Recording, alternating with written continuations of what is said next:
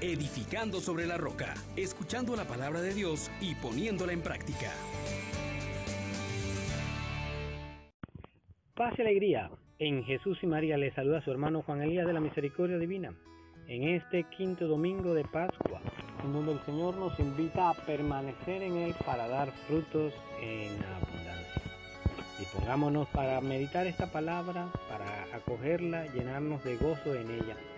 Oh gran poder de Dios, enciéndenos en tu fuego el amor. Oh Espíritu, que vienes de lo alto, llénanos de Dios. Oh Espíritu, óleo santo, úngenos en el amor. Meditemos hermanos en el capítulo 15 del Evangelio según San Juan. Capítulo 15 versículos del 1 al 8. En aquel tiempo dijo Jesús a sus discípulos, Yo soy la verdadera vid y mi Padre es el labrador. A todo sarmiento mío que no da fruto lo arranca, y a todo el que da fruto lo poda para que dé más fruto. Ustedes ya están limpios por las palabras que les he hablado. Permanezcan en mí y yo en ustedes. Como el sarmiento no puede dar fruto por sí si no permanece en la vid, así tampoco ustedes si no permanecen en mí. Yo soy la vid, ustedes los sarmientos.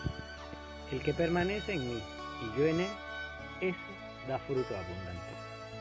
Porque sin mí no pueden hacer nada. Al que no permanece en mí lo tiran fuera como el sarmiento y se seca. Luego los recogen y los echan al fuego y arden.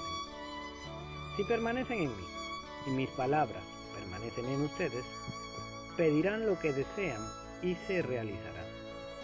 Con esto recibe gloria a mi Padre, con que den frutos abundantes. Así serán mis discípulos. Palabra del Señor. Gloria a ti, Señor Jesús. Hermanos, este es uno de los textos que debe resonar constantemente en nuestra vida. Sin mí no pueden hacer nada. Yo soy la vid, ustedes los sarmientos. Permanezcan en el amor, permanezcan en mí y yo permaneceré en ustedes.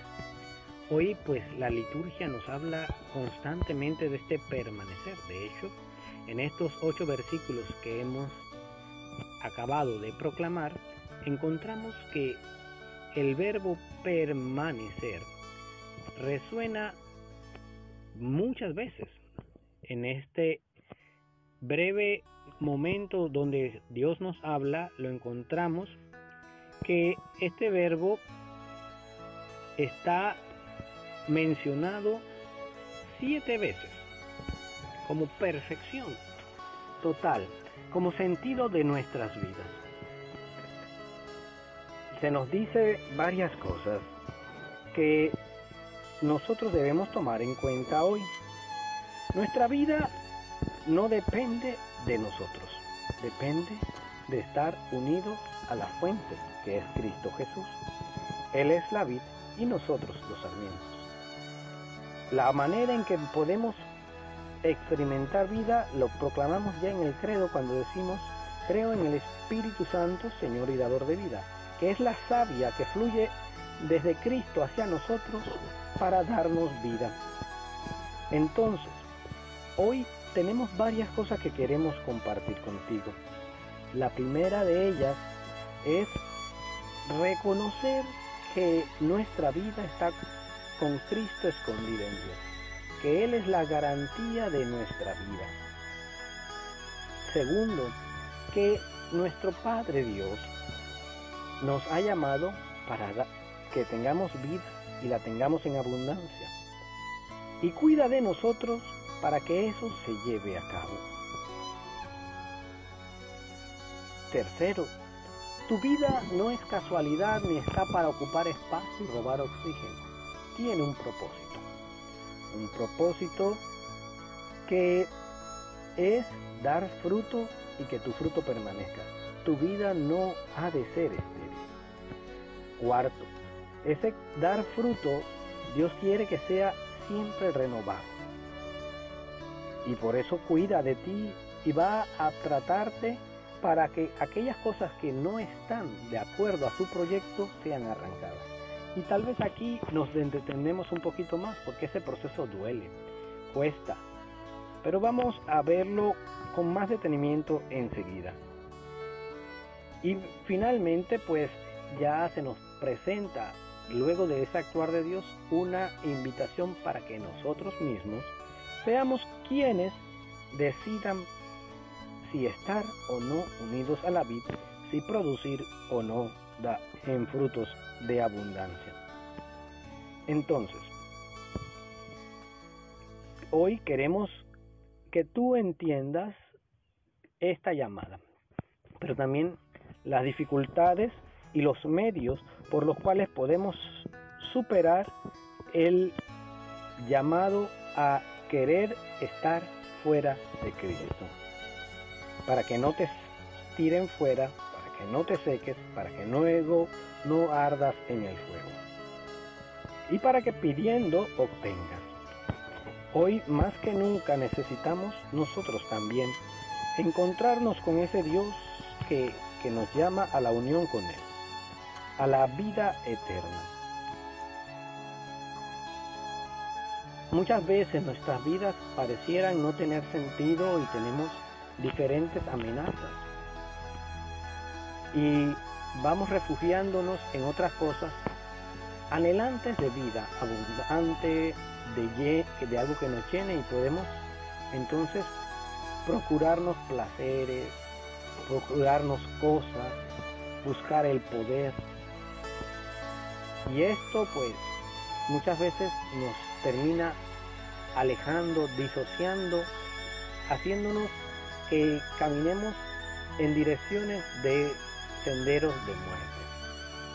Pero hoy Cristo Jesús quiere que tú tengas en cuenta que la única manera de que tu vida rinda es uniéndote a Cristo, que con su poder y su autoridad y su amor benevolente y misericordioso quiere que tu libertad sea fecunda.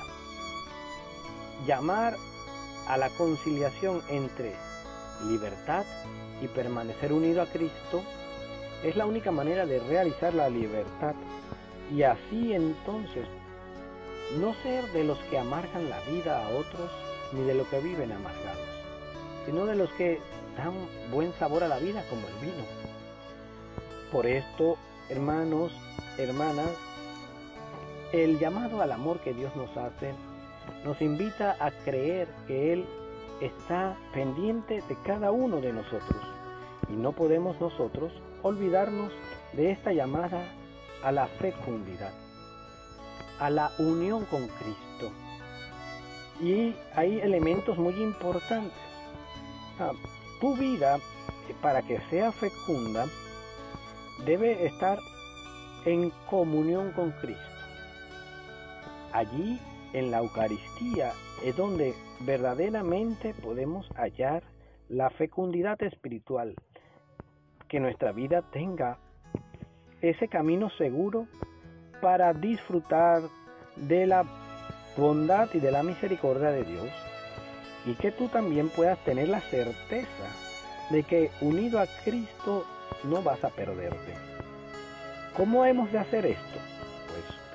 Es importante tomarlo en cuenta de la siguiente manera. Desde que tu bautismo fue realizado, ha sido injertado en Cristo como un sarmiento en la vida. Y en ese misterio pascual de Jesús recibimos como de una raíz que nutre a todo el tronco la preciosa savia, la vida que es la vida divina, la gracia. Y esto pues lo podemos lograr cuando nosotros eh, crecemos cada día en la oración, cuando participamos en los sacramentos, cuando ejercitamos la caridad, cuando nos unimos con el Señor en el día a día. Pero ¿qué pasa, hermanos, cuando nosotros, permaneciendo en Cristo, no experimentamos el fruto? Cuando sentimos esa resequedad, esa sensación de muerte que, que nos mata el corazón, el anhelo, las esperanzas. Porque permanecer a veces no resulta sencillo. Nosotros entendemos que nuestra vida está en Cristo. Pues te digo, mi hermano, que hay elementos que tenemos que tomar en cuenta.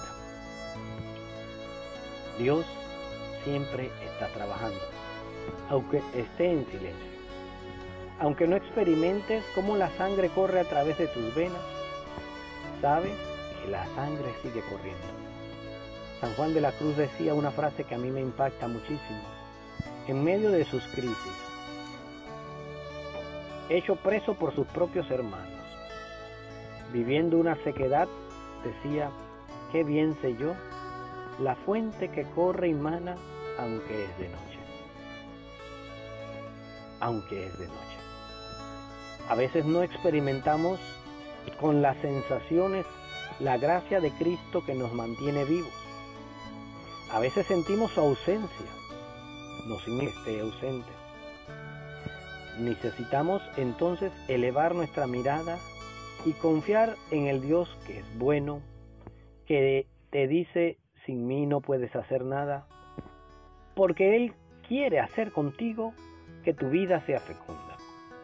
Hoy se nos llama en este quinto domingo a permanecer, pero permanecer significa tomar una decisión, de creerle a Dios que es bueno, de suplicarle a Él que nunca te falte su gracia y de tratar de en todo cuanto hagamos tener nuestra conciencia fija en Él. Diría San Pablo, fijo los ojos en aquel que me rescató, me lanza lo que está por delante. Autor y consumador de nuestra fe, Cristo Jesús, que no nos desampara, que no nos olvida. ¿Cómo se permanece en medio de la crisis? ¿Cómo se permanece en medio de la sequedad? ¿Cómo se permanece en medio de aquellas cosas que no logramos entender?